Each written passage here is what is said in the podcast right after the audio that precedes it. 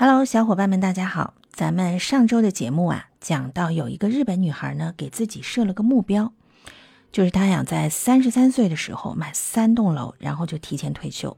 这个例子让我身边的职场新人也立起了雄心壮志。他想二十五岁开始工作，干到三十五岁提前退休。那问题来了，三十五岁退休能领到退休金吗？我们今天就来聊聊退休金如何领法。能不能领到退休金，要看你工作的时候交了多少养老保险啊。我们每个月发工资的时候，都有一部分工资先交了五险一金。我们就以五险一金中的养老保险为例，上海的比例呢是这样的：个人缴纳工资的百分之八，公司缴纳工资的百分之二十。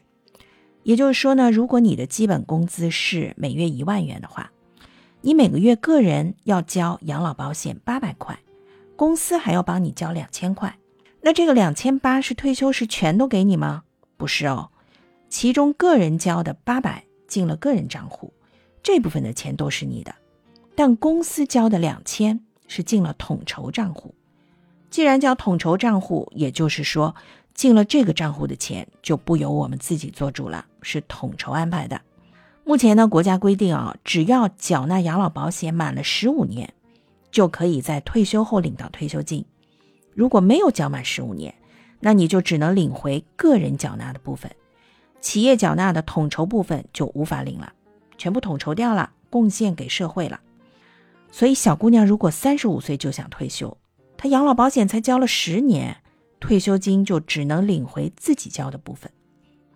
但是如果小姑娘不提前退休，从二十五岁开始工作，一直干到六十岁才退休。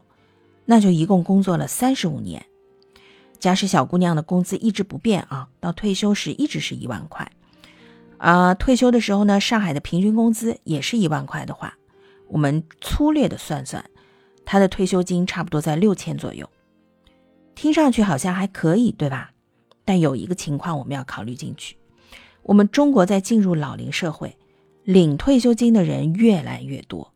但缴纳养老保险的年轻人是越来越少，这就好比一个池子呀，流进来的水越来越少，流出去的水越来越多，那这池子里的水能维持多久啊？是不是要考虑把流出去的水龙头关关小？所以呢，要靠退休金养老是不太乐观的，要赶紧学习理财，早日学会让钱生钱才是王道。如果你也体会到了储备养老金的迫切性。欢迎评论区留言哦，海派祝英台在这里等你。